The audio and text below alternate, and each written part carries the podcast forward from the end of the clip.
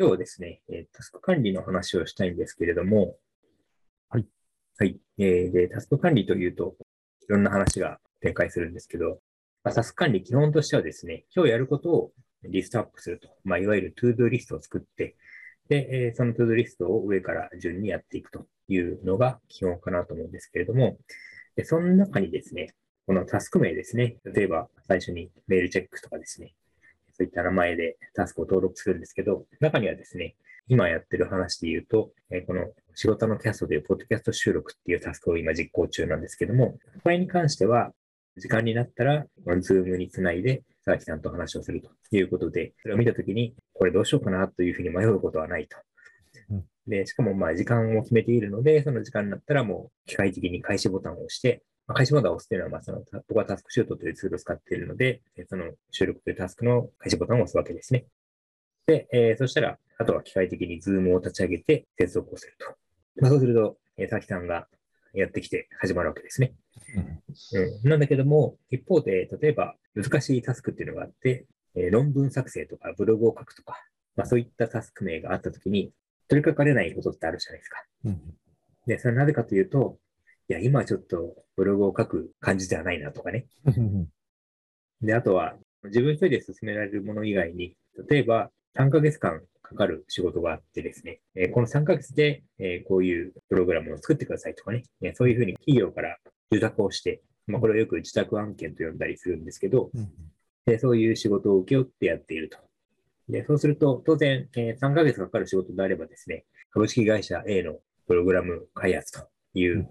タスク名にしたらですね、3ヶ月かかるということは、そういうタスク名で開示して、えー3ヶ月間やり続けることはないはずなので、うん当然いくつかにタスクを分解して、うん今日やるのはこれというふうに決めるはずなんだけど、まあこれをタスク分解と呼んだりするんですけど、えーそれをですね、タスクリストに株式会社 A のプログラム開発っていうふうにえー登録してもですね、うって思うんですよね。うん。で、これって、プログラム作るのはわかるけど、何するんだっけと。で、何するんだっけっていうふうにですね、考えた上で、じゃあこれか、そしたらじゃあこれをやろうというふうに、何やるかを考えて、やることを決めて、で、それを実行するというふうに、今言っただけでも3つのタスクに分かれるわけですよね。うんなのに、タスク名としては、ざっくりとした名前になっていると。で、なると、その結局それはマルチタスクになっているというふうに僕は思っていて、えーそうであれば、タスクリストの中にはですね、そういう名前をドンと載せるんじゃなくて、実際の具体的な名前にしておいた方が、実行確率は上がるんだろうなということがありまして、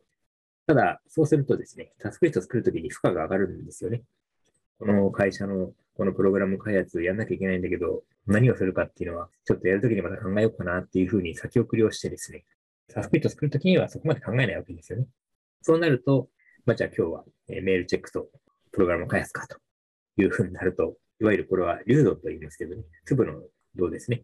流度があまりにも違うので、メールチェックは取り掛かれるけど、えープログラム開発は取り掛かれないみたいなことになると。えーそうなると、えーそこでですね、えーいわゆる誘惑に負けてですね、えーそこで SNS のチェックを始めたりしちゃうわけですよね。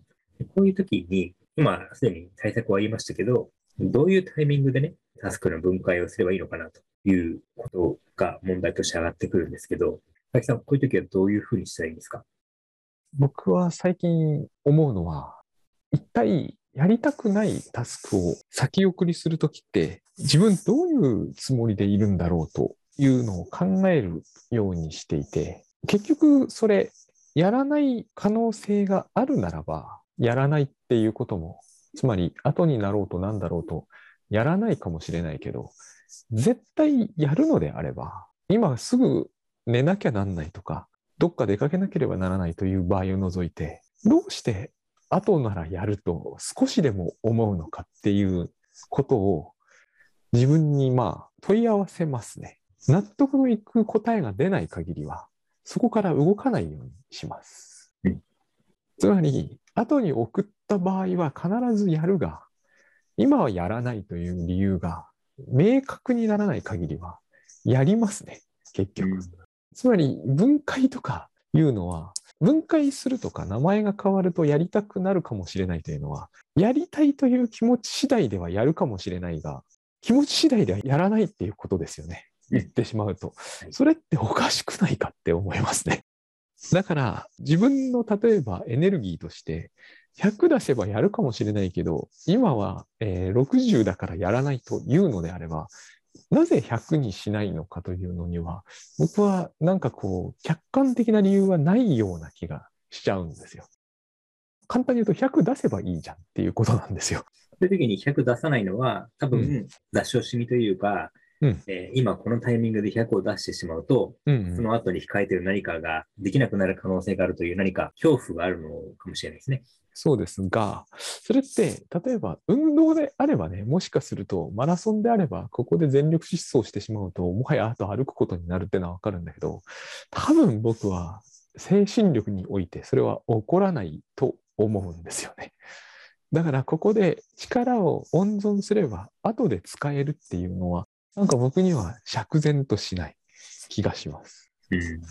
だから、その理由は却下ですね。うん例えば、そのもう、えーそうだな、えー夜寝る間際でね、うんえーやろうと思ってたことのほとんど終わってないと。うんうんだけど、せめてこれだけはやっておかないと、うん明日また苦労すると。うん。うんまあ、そういう葛藤に追い込まれることってあるじゃないですか。うん。うん、まあないんだけど、あることにしよ明日にはないってこと。う。ないですね。ほそういう経験はここ1、2年ないような気がいたします。う。でもまあ、あることにしましょえー、佐々木さんはないみたいなんですけど、う。うん。で、まあ、ある方は結構いらっしゃるかなと思うので、その前提で話を進めると、うん。多分そういう時ってですねうん、嫌だなと。中にはですね、自己嫌悪というものに陥る人もいると思うんですけど、うん。そうなった時にですね、えー、丸々先送りをするという選択肢と、あとは、どれか一つでもいいから取り掛かって終わらせるっていう選択肢と、あとすべてまんべんなくですね、ちょっとずつ手をつけて、つまりだから、翌日に全部全く未着手のまま丸投げをすると言いますけど、丸投げをしてしまうという選択肢と、まあ3択あると思うんですけど、大きく分けてね。うん。で、僕の中ではですね、最悪の選択肢は、すべて未着手のまま丸投げするとうん。いうことで、まあ、当然そうすることによって、まあ、例えば寝る直前でね、もう眠いし、限界だし、早く寝るのがベストだというふうな判断に傾きやすいんですけど、そうすることによって、えー今、えーすぐ寝られるというメリットが得られる一方で、その全く未着手のまま全て先送りすることになるので、うんまあ、言ってみればですね、この借金を全く返済せずに、えーこれよくその借金の用語であのジャンプって言うんですけど。知らないですか？知らない。ああの 今初めて聞いた。あ要するにね、返済日にその返せないから、今回の分を新たに借り入れたことにして、ジャンプさせてくださいって言うと、えー今回は見逃すよっていう、代わりにだから、借金の借り入れの額が膨らみますよね。うん。なるほど。うん。当然、あの、利息つきますよ。うん。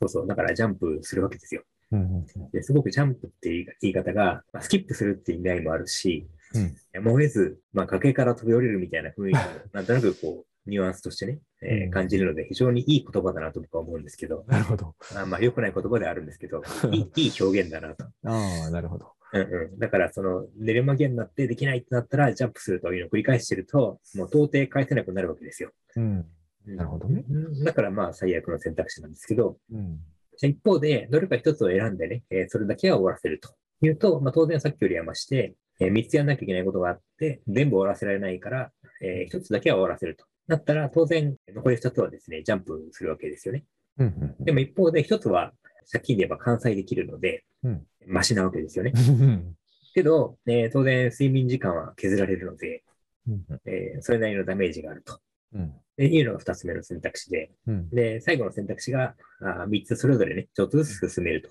うん。えー進めると言っても、このタスクは次に何をしなきゃいけないんだっけなとかね。つまり言ってみれば、えーそのタスクのエクストラクションっていうのかな。うん最初にこれをやれば、このタスクは進みますよと、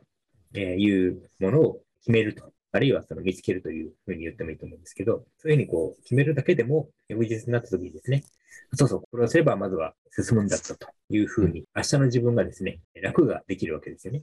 で、そういうそのネクストアクションを決めるだけみたいなあものであればですね、そんなに時間も手間もかからないので、今すぐ寝たいけれども、でもそれだけやっておけば明日の自分が楽になるということで、まあ割とこの3つの選択肢の中では一番マシかなというふうに思っていて、うん。でこれはね、またさっきの話で言うと、利息だけ払うって感じなんでね。そうすると、まあ仕事は進まないけども、一応利息は増えないと。で、なんなら、もしかしたら利息プラスちょっとだけ元本も減らせるかもしれないなという期待もあるんですよね。うん、でそういうふうにして、えー確実に終わらせられないけども、確実にこの減らすという努力を重ねることが大事なのかなと思いますね。あの、お話は、まあ、至極ごもっともで、多分それが一番いい、それでいいだろうなと思います。で、もう一つ僕が、僕はどうするかは、その時になってみないとわかんないけど、特に最近思うこととして、どうしてそれをやりきる気になったのかっていうのを、やっぱり、なんて言うんですかね。例えば大橋さんはそれをやってる時に、間もなく寝るというのに、たくさんやることがあるわけですよね。その状況というのは、つまり。はい。はい。これを、えー大橋さんがどういうお気持ちというか、おつもりか、その間っこみたいなもんだな。で、やるかということを、人は期待するよねっていうのは僕はやっぱ思いますね。今のお話を伺っていて。期待とは？期待というのはやっぱりそれが大橋さんが外に出すものなのかどうかはわからないですけれども出すものであったりすればやっぱりですねこれはもう勝手な期待といえば無論勝手な期待なんだけどやっぱり僕なんかは仕事ので大橋さんが新しい記事を出すというのは真っ先に読みますからねそれはどういうことかというと期待ですよね結局。うん。うん、だから大橋さんがその時夜にちょっと舐めるぐらいやるというのでも丸投げして書くというのでもその時全部書いてしまうという結構力技だけど言うのでもいいんですよ。こっちからすればよ。いいんだけど面白ければいい、うん。こっちからすると。そういう感覚というものがあるかないかが僕は一番重要であってそれをいつやるかはそれに比べるとそれほどのことではないかなって思うようになりました。今の僕が気持ちとしては大橋さんに期待したほどだけど、僕もそういう期待をされてるって意識を常に持つようにします。そうすると、自分が今寝るか、あるいは丸々先送りにしていつになるかわかんないけど出来上がるかっていうのは、大した問題じゃないような気がするんです。つまりそれはその仕事を受け取る人がどんな期待を自分にしてるかってことを考えるってことですか？うーんというよりは、もうマックスで期待されてると決め込みます。おお。だって私は大橋さんにマックスで期待してますもん、結局。うんそういう人でなければ仕事って待たないと思うんですよ。だから出す側としては、うんそれはどういうことなのかわかんないけれども、あの最大限期待されてると勝手に信じて行動するってことにしてます。まあそうやると、今日やっても明日やってもそこは大した問題じゃないかなっていうふうに思いますね。えーでもマックスで期待されてたら今すぐやろうと思わないですか？思わないですね。え？マックスのものが出せるときに出しますね。早く出せってことではこれはないですからね。面白けれればいいんです。いやーでも、締め切りのある、いや、今の話はうん別に、えー締め切りのない、言ってみたら、私はその話で言えば締め切りにどうしてもっていうんだったら締め切りを後ろに倒すようにしてます。意識的に。ただ、あんまりそうはなんないですけどね。だからこれはその時になってみないとちょっとわかんないんですよ。ただ、その、そのことを、なんていうんですかね、圧倒的に優先させるようにはするようにはしてますって感じかな。やり方は僕に任されてると思うんで、うん、その、ちょっとずつやるんでもいいんですけど、その、ちょっとずつやるんでも丸投げでもどれでもいいかなって思うんですよね。ただ、一番いいものが出せるときに出せるようにやるっていう感じですかね。うん。そのやり方に対する不安としてはですね、はい。そうすると、こう、いつまで経っても出せなくなるんじゃないかという、うん、それはね、僕は自分に対する期待を信じてないような気がするんですけどね。そうだなぁうん、あんまりいい例がないんですよね。やっぱ似たような事例になっちゃうんですけどね。僕はあの、チェンジズでずっと書いてますが、彼女欲しかった案ずっと書いてるじゃないですか。はいはい。あれはもう病気みたいなもので、うん本当に渋谷で1000人ぐらいに声かけたことが本当あるんですよね。え完全に僕はちょっと少し狂ってたと思いますね。その時は。僕がですからね、やってることが明らかにおかしいですもんね。で、1000人声かけて1000人ともノーって言いましたからね。僕の記憶してる限り。あれですか、その、えーっと、知ってる人は少ないかもしれないけど、マーチンのメールの方を読んで、それで、それを糧にしてたんですか？まあ、いろいろ糧にしてましたよ。まあ、いろんなテクニック集みたいなものですよね。そういうものしか一時本棚になかった時期がありますよ。で、彼女できたことってのが数えるほどもないんだけど、あったわけですよ。うんその時に、その、なんだろうな、例えばそれこそ、バレンタインとかになったら、めっちゃ頑張ってましたもん。もう、なんていうのかな。いつになってもやらないってのは、明らかに本気じゃない自分だなって思いますね。どんな苦労を経てでも、あの心理状態になったらやります。相手が待っててくれるんならね。多分にこうはならないですよ。ならないのはわかるんだけれども、でもどっかやっぱりどうでもいいやと思ってるって僕は思いますね。もしある原稿を僕が書かない。で、明日に丸投げしても明日になってもやっぱり書かないっていうのは、あの時の僕の心理から比較すると非常に真面目でないものを感じます。つまりこの、のれんに腕押しみたいな感じだとやらないってことですよね、当然。うん、そうだし、そこまで自分が結局相手の気持ちについてはかん、なんていうんですか、あの時の僕は入れ込みすぎであって、その、この場合のいい参考になるとは思わないんだけれども、でもあれほど入れ込めていた自分がいたなということが、なんかこう、あんまりこの種の言い訳が効いてないなと。結局今日も明日も明後日もやりまやりたくないですっていうのは、十分相手のことを思ってるとは到底言えないような気がする。うん。うん今日やらないとかはいいと思うんですよ。眠いから寝るとか、ちょっとだけ手をつけるとか、全然いいと思うんだけど、こう、ずっと手をつけない不安っていうのは、なんて言うんでしょうね。あまりにも、こう、受け手の意識というものに対する、こう、僕の